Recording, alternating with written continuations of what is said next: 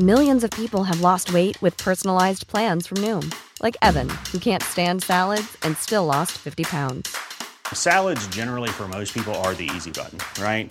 For me, that wasn't an option. I never really was a salad guy. That's just not who I am. But Noom worked for me. Get your personalized plan today at Noom.com. Real Noom user compensated to provide their story. In four weeks, the typical Noom user can expect to lose one to two pounds per week. Individual results may vary.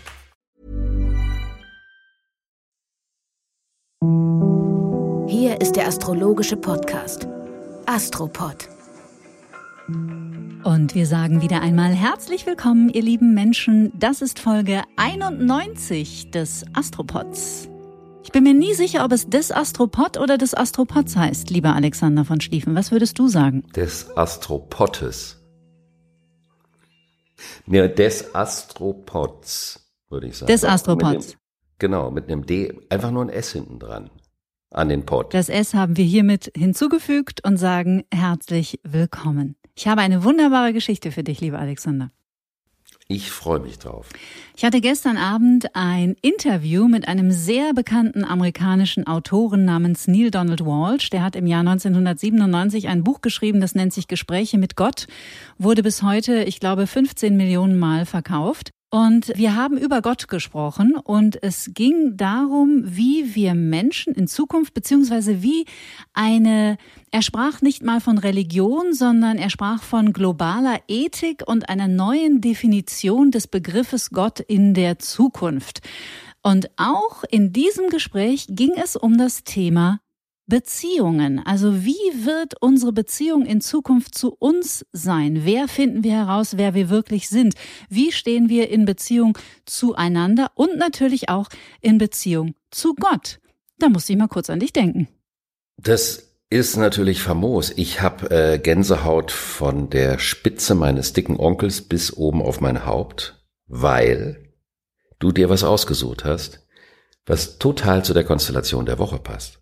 Denn in dieser Woche geht es um das Thema Zukunft und Wege und Vorhaben und warum wollen wir welche Wege wie gehen. Und in der traditionellen Astrologie wird das neunte Haus, was dem Zeichen Schütze zugeordnet wird, um das es in dieser Woche geht, auch mit der Gottheit identifiziert. Es gibt also in der alten Astrologie den Tod und den Teufel und es gibt den Bonusdämon, den Malusdämon und es gibt das Haus des Gottes. Und darum geht es. Und das ist wirklich verrückt. Die Leute denken vielleicht unsere ZuhörerInnen, dass wir das spielen, aber das war ja überhaupt nicht abgesprochen, denn wir haben uns seit Tagen nicht gehört.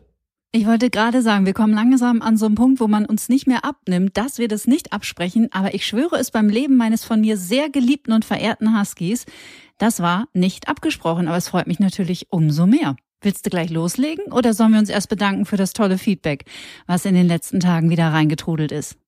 Es war ja diesmal viel und auch eine Mail war wahnsinnig lang von Elke irrsinnig lang. Also eine schöne, ein schönes Aufrollen der Geschichte, ihrer eigenen Geschichte mit der Astrologie und auch immer wieder das Gefühl, dass es uns gelingt, Menschen von diesem Thema zu begeistern oder Menschen für dieses Thema zu berühren, die mit diesem Thema vorher gar keinen großen Zusammenhang hatten.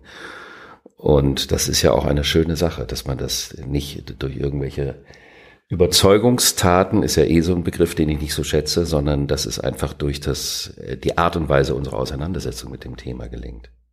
Und was ich besonders schön an der E-Mail von Elke fand, sie sprach nicht nur von Menschen, sondern sie sprach in diesem Fall sogar ganz speziell von Männern, nämlich dass ihr Mann noch niemals zur Astrologie einen Zugriff oder Zutritt hatte und sich durch den Astropod seine Haltung dazu deutlich verändert hat. ist ja auch ein schönes Kompliment. Auf jeden Fall, wir brauchen natürlich die Männer in der Astrologie, auch wegen der Art und Weise der Auseinandersetzung, also der Reflexion der verschiedenen Themen. Die sind natürlich, wenn sie von allen Geschlechtern vertreten werden, umso komplexer, auch wenn sich das vielleicht politisch ein bisschen inkorrekt anhören könnte. Aber es gibt eben doch verschiedene Empfindungs- und Erfahrungswege und Daher ist das auf jeden Fall für die Zukunft absolut wünschenswert. Und bitte verzeiht uns, wenn wir, ach was, ihr müsst uns glaube ich gar nicht verzeihen, nur nochmal zur Erklärung, weil ja auch du gerade nochmal betont hast, du hast es nicht so mit dem Wort Überzeugung, auch Erziehung zum Beispiel ist ein Wort, ein Begriff, den wir nicht besonders schätzen.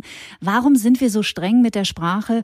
Ich finde, auch das hat sich in den letzten sieben Tagen wieder deutlich gezeigt, wie ja, ich muss das einfach echt so sagen, weil es einfach mein Empfinden ist, wie gewaltvoll die Sprache derzeit ist in der kompletten Berichterstattung unter den Menschen und was diese gewaltvolle Art miteinander zu kommunizieren mittlerweile für einen Grad an Normalität bekommt, das finde ich sehr beunruhigend und auch sehr furchteinflößend, muss ich wirklich sagen. Das ist auch wirklich alles andere als gewinnend und es ist natürlich die Folge des Zusammenbruchs des Erdreichs und man kann es nicht oft genug betonen, weil ja viele Menschen auch uns anschreiben, die sehr unruhig sind im Moment, dass das eben nicht so ist, dass von heute auf morgen das Paradies beginnt und das Luftzeitalter ist auch nicht als ein Paradies zu verstehen, sondern eine Epoche mit ganz anderen Parametern. Und es geht darum, die Errungenschaften des Erdreichs, die konstruktiv weiter nutzbaren Errungenschaften des Erdreichs in die neue Epoche mitzunehmen aber die Epoche, die zu Ende geht, die wehrt sich mit Händen und Füßen gegen ihren eigenen Untergang und versucht umso gewalttätiger, also brutaler, ist wie eine Schlammschlacht, sich am Leben zu erhalten. Und dazu gehört natürlich auch dieses plakative Schwarz-Weiß-Denken, Schwarz-Weiß-Argumentieren, und der Übergang in diese neue Epoche, und das haben wir zwar auch schon ein paar Mal erwähnt, aber ich finde, das kann man nicht oft genug erwähnen, der wird natürlich dauern. Das wird eine Weile dauern, bis das überhaupt im Bewusstsein durchgesickert ist, um was es im Grunde genommen geht, dass es um viel, viel mehr geht als das, was im Moment unter Umständen verhandelt wird. Und da muss man sich manchmal ein verdammt dickes Fell überlegen, um das so auszuhalten, was so gerade in den Medien vermittelt, transportiert und polarisierenderweise übertragen wird. Da möchte auch ich mich an dieser Stelle nochmal wiederholen. Wir haben ja ganz kurz letzte Woche hier äh, die Empfehlung mit der Meditation nochmal ausgesprochen. Ich glaube, es ist total wichtig, dass wir uns gerade in diesen Zeiten bewusst machen, auch das Gandhi-Zitat fiel hier schon an dieser Stelle, dass die Veränderung vor allem bei uns beginnt. Also sprich, wenn wir nicht mehr in Resonanz gehen wollen mit dem ganzen Hass und dem ganzen Chaos um uns herum, dann ist es sehr empfehlenswert und hilfreich, wenn wir versuchen, in uns erstmal Ruhe und Sicherheit zu installieren und zu etablieren, um einfach, ja, mehr Stabilität in unser Leben zu bringen. Also, dass wir die Veränderung sind, die wir uns für die Welt wünschen. Da bin ich etwas vielleicht blauäugig, aber ich möchte davon nicht ablassen. Es ist sehr vernünftig, weil ähm, diese neue Epoche gestaltet sich durch jeden, der mitmacht und durch jeden, der versucht, einen konstruktiven Aspekt oder eine konstruktive Herangehensweise an die Möglichkeit dieser neuen Zeit zu gewinnen oder zu gestalten. Und daher ist das völlig richtig. Und dann, weil wir auch immer wieder das Thema der Epigenetik streifen, natürlich die alten, ungelösten, übertragenen Anteile, die in den letzten tausend Jahren, aber vor allen Dingen auch in den letzten 200 Jahren in die Welt gebracht wurden und die unerledigt oder ungelöst von Generation zu Generation weitergetragen werden. Und dann lebt man in seinem Leben, das sieht man auch in einem individuellen Horoskop, kann man das erkennen, manchmal Dinge aus, die den Ursprung nicht in der eigenen Biografie haben. Und dazu gehört eben auch so das Gefühl, dass wir teilweise Verantwortung für Dinge, die unsere Vorfahren entschieden haben, mit übernehmen müssen, um konstruktiv in die Zukunft gehen zu können. Hm. Ja, es bleibt spannend. Spread the love and spread the light. Hier sind die Konstellationen der nächsten sieben Tage. Ich freue mich drauf. Schieß los.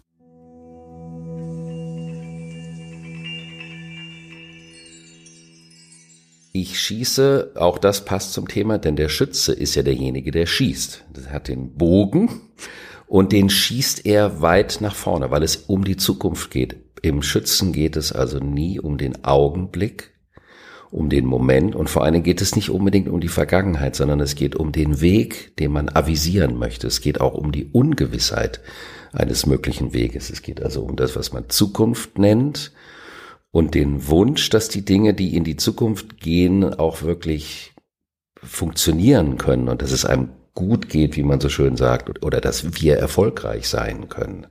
Das heißt also, der Schütze guckt immer nach vorn und versucht dort eine Möglichkeit zu kreieren, die wie ein Magnet aus dem noch nicht Gelebten in die Gegenwart hineinwirkt, damit man sich auf den Weg begibt. Daher gehört natürlich zu diesem Zeichen, das ist ein Feuerzeichen, bewegliches Feuer, gehört die Euphorie und die Begeisterungsfähigkeit dazu. Also davon auszugehen, wenn einem schon, also man geht davon aus, das wird mir schon gelingen, dann ist natürlich die Chance, wenn das nicht nur Naivität ist, sondern eine Energie, darum geht es bei dem Element Feuer, dann ist natürlich die Chance, dass uns die Dinge auch gelingen, wesentlich größer, als wenn wir miese Petrik am Anfang stehen und sagen, hm, ich weiß nicht.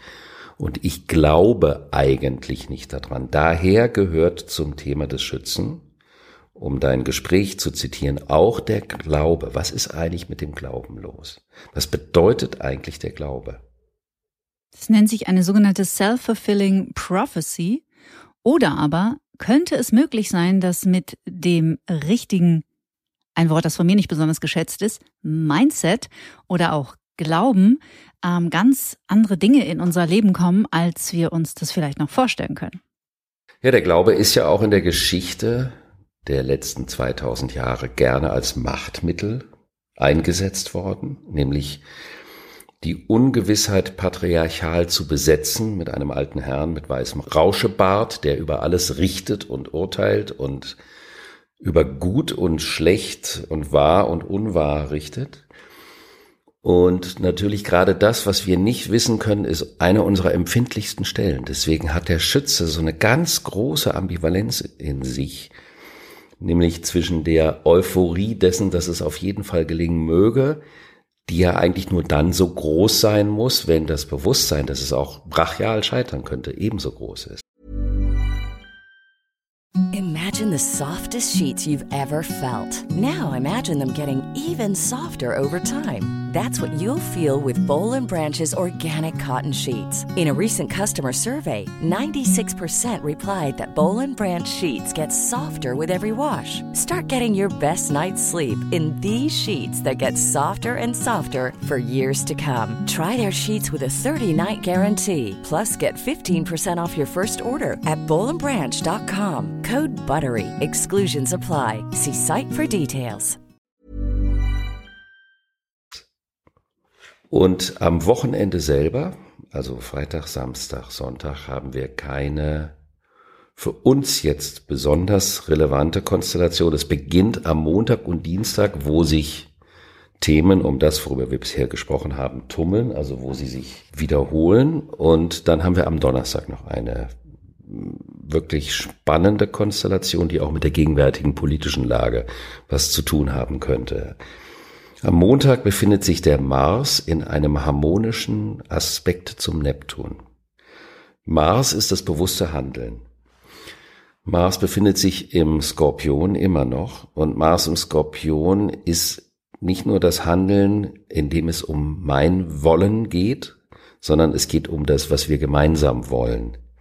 Es geht um die Allianzen, die wir gebildet haben. Das war ja auch das Thema der letzten Wochen hinsichtlich dieser großen Spannungen, die wir hatten und die Dinge, die wir gemeinsam bewirken können, weshalb es zum Beispiel mir persönlich in der letzten Zeit mehr auffällt als sonst, welche Menschen sich nicht engagieren im Wir-Sinne, die also parasitäre Mitläufer oder sich Dranhänger sind.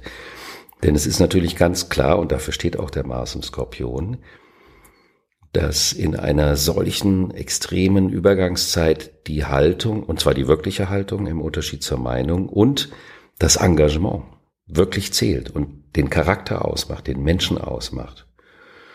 Und hier haben wir eben die Thematik, dass der Mars harmonisch zum Neptun steht und Neptun sind die unsichtbaren Welten, die verborgenen Welten. Und das kann bedeuten, dass man mit dem, was man nicht greifen kann, im Einklang handelt. Mhm. Ist eine ganz poetische Komponente im Grunde genommen. Das ist so wie man äh, verläuft sich im Wald und wählt intuitiv einen Weg, der einen wieder rausführt. Sowas, eine solche Art der Konstellation kann das sein. Und das kann jetzt hinsichtlich unserer falschen Verstrickung bedeuten, dass wir in die, dieser Zeit, also auch in der kommenden Woche, Wege finden, wie von höherer Hand, um mal wieder den Begriff Gott reinzubringen, wenn man das möchte, wie von höherer Hand geführt, einen Weg aus einer Verstrickung, aus einem Labyrinth herauszufinden, ohne vom Verstand her kausal logisch nachvollziehen zu können, warum man den jetzt gefunden hat. Also eine Lösung wider Willen. Eine Lösung wider Willen oder eine Lösung oberhalb des Willens, jenseits des Willens.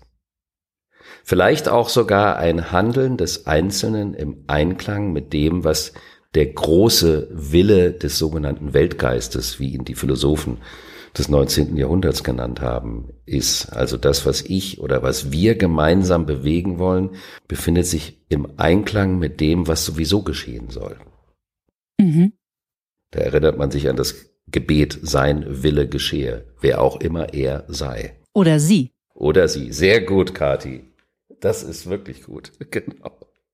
Also das nur nebenbei, das Gespräch mit Neil Donald Walsh wird dir sehr gefallen, das weiß ich schon jetzt. Es erscheint am 24. Dezember. Ist mein Weihnachtsgeschenk auch an dich. Freue ich mich wirklich drauf, weil ich finde es sehr, sehr mutig, über so ein Thema Gott zu sprechen. Was das heißt, wem das was bedeutet, welche historische äh, Konfiguration da dran hängt, welche Zukunftsaussicht da dran hängen könnte.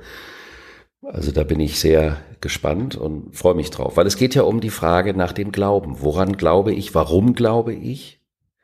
Und vor allen Dingen, was glaube ich? Das ist die andere Konstellation des Tages. Und zwar möchte ich den Montag und den Dienstag an der Stelle zusammennehmen, weil sich dort drei Planeten freundlich treffen, nämlich die Sonne, also das persönliche Anliegen, das den Blick nach vorne wendet, mit dem Merkur, die Reflexion darüber, und das Ganze steht harmonisch zum Saturn und der Saturn symbolisiert ja die strukturellen Notwendigkeiten und Möglichkeiten. Also das, was real geschehen muss, damit eine zukunftsbezogene Idee auch Gestalt oder Form annehmen kann. Also normalerweise sagt man ja, der Saturn symbolisiert auch die Regeln und die Gesetze innerhalb einer Zeit, aber die müssen sich ja im Moment extrem wandeln und die werden sich auch in Zukunft noch gewaltig wandeln. Aber vor allen Dingen hinsichtlich der Vorhaben, die man hat, dass es eben keine Luftschlösser bleiben, weil wir brauchen nicht so viele Luftschlösser im Luftreich, sondern dass man sich überlegt, welche real Grundlagen brauchen die Vorhaben, damit sie in den nächsten Wochen und Monaten zumindest im Sinne der ersten Schritte umgesetzt werden können. Mhm. Das sind die Konstellationen Montag und Dienstag. Genau, aber das ist auch eine gute Zeit, um sich zu überlegen, welche Zukunftsvision haben wir und warum haben wir sie? Was erhoffen wir uns? Und wir sind in der Gegenwart an einem Punkt, wo man das Gefühl hat, wenn man sich in den Medien umschaut, dass eigentlich alles nur noch Elend ist. Also könnte man eine Plus-Minus-Null-Einstellung im Sinne der Hoffnung entwickeln, nämlich Hauptsache, das hört auf. Also das heißt, man verliert diesen positiven Aspekt der Vision und die Vision besteht nur darin zu sagen, hoffentlich hat dieses Elend irgendwann ein Ende. Und das ist natürlich auch gefährlich, weil es unheimlich auf die Stimmung geht. Und wenn diese Stimmung runtergeht, verliert man den Kompass, also den Zugang zu seinem inneren Kompass. Daher ist es eben auch wichtig, dass man sich mit den lebensförderlichen Themen und Fragen und Momenten beschäftigt, die man in der Zukunft im nächsten Frühling als Symbol gesehen sehen möchte oder gestaltet haben möchte. Und Hoffnung hat immer auch etwas ein bisschen gefährlich Passives. Also Hoffnung ist auch immer ein bisschen, ich bin der Situation leider ausgeliefert und deswegen hoffe ich, dass sie sich bald verändert, aber ich kann ja gar nichts machen. Also ich finde, der Begriff Hoffnung raubt ein wenig Schöpferkraft.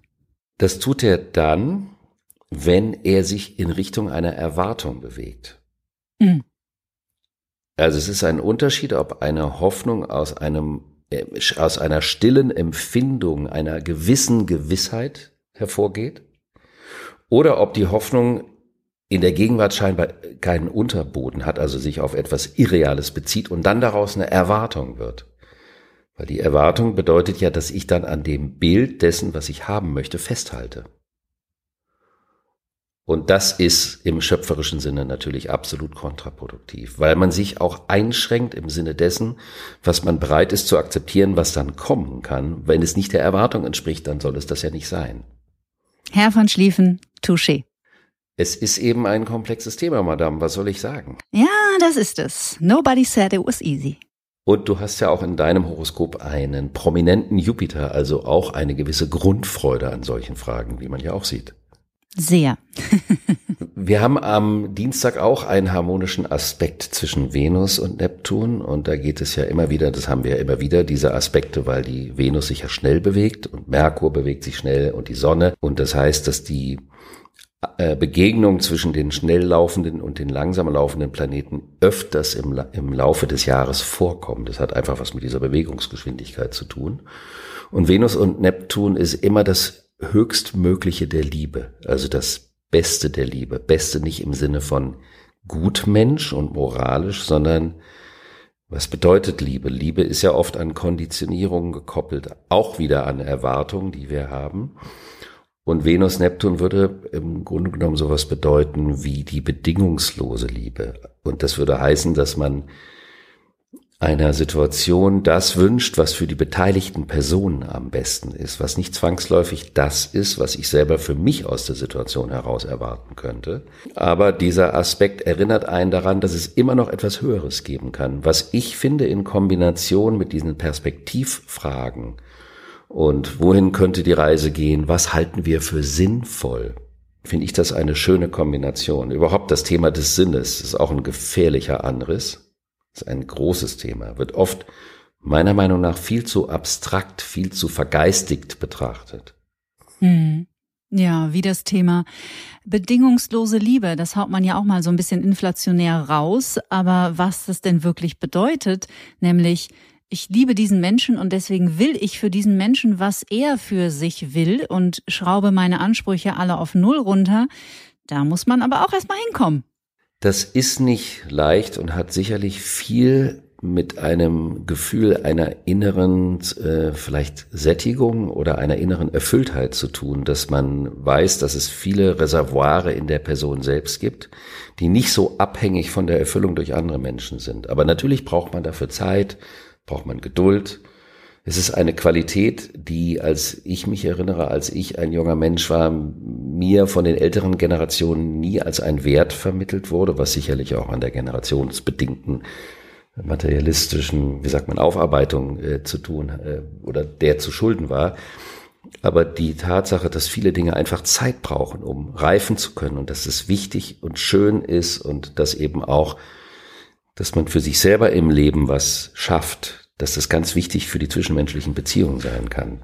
Das ist ein, ein großer Wert, den ich auch immer versuche, den jüngeren Generationen mit auf den Weg zu geben, im Sinne von, da ist immer noch was an Entwicklung möglich, dass es nicht aufhört, wenn man was Bestimmtes, wie man so schön sagt, erreicht hat oder nicht. Hm. Also das ist ein wunderbarer Reminder für den Dienstag, sich vielleicht auch einfach nur bewusst zu machen, was denn bedingungslose Liebe eigentlich bedeutet. Schön. Genau, das kann man ja auf alle Lebensbereiche übertragen. Ja.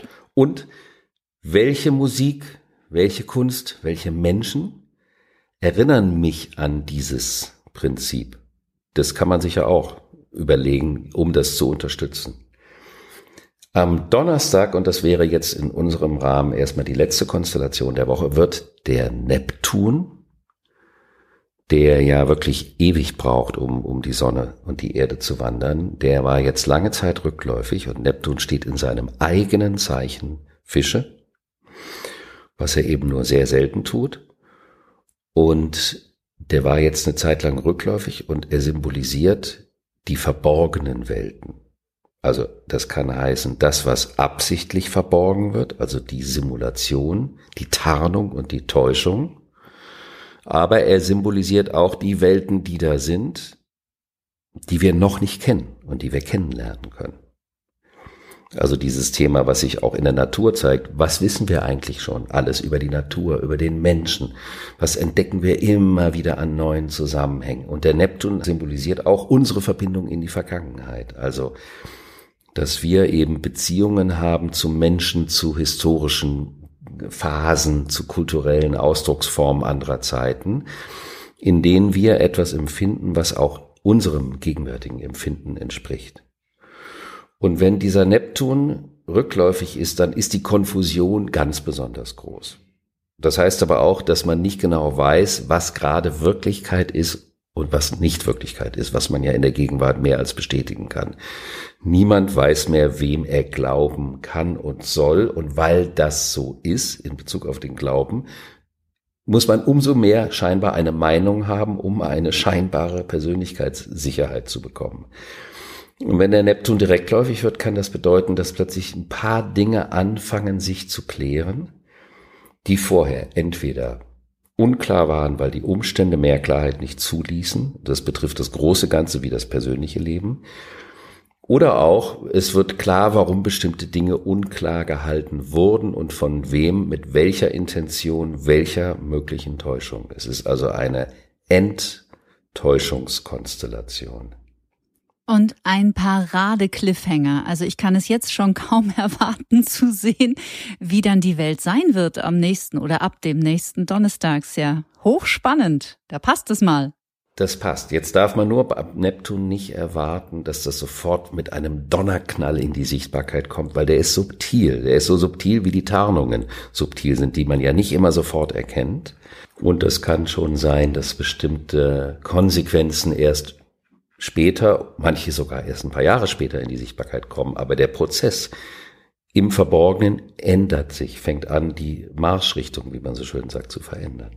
Dann glauben wir mal daran, dass es für uns alle eine schöne und inspirierende Woche wird und hoffen das vor allen Dingen und haben ja viele schöne Themen, mit denen wir uns bis zum nächsten Freitag beschäftigen können. Das hast du ganz wunderbar gesagt. Danke euch, ihr Lieben. Schönen ersten Advent. Wir hören uns wieder in einer Woche. Tschüss. Bis dann.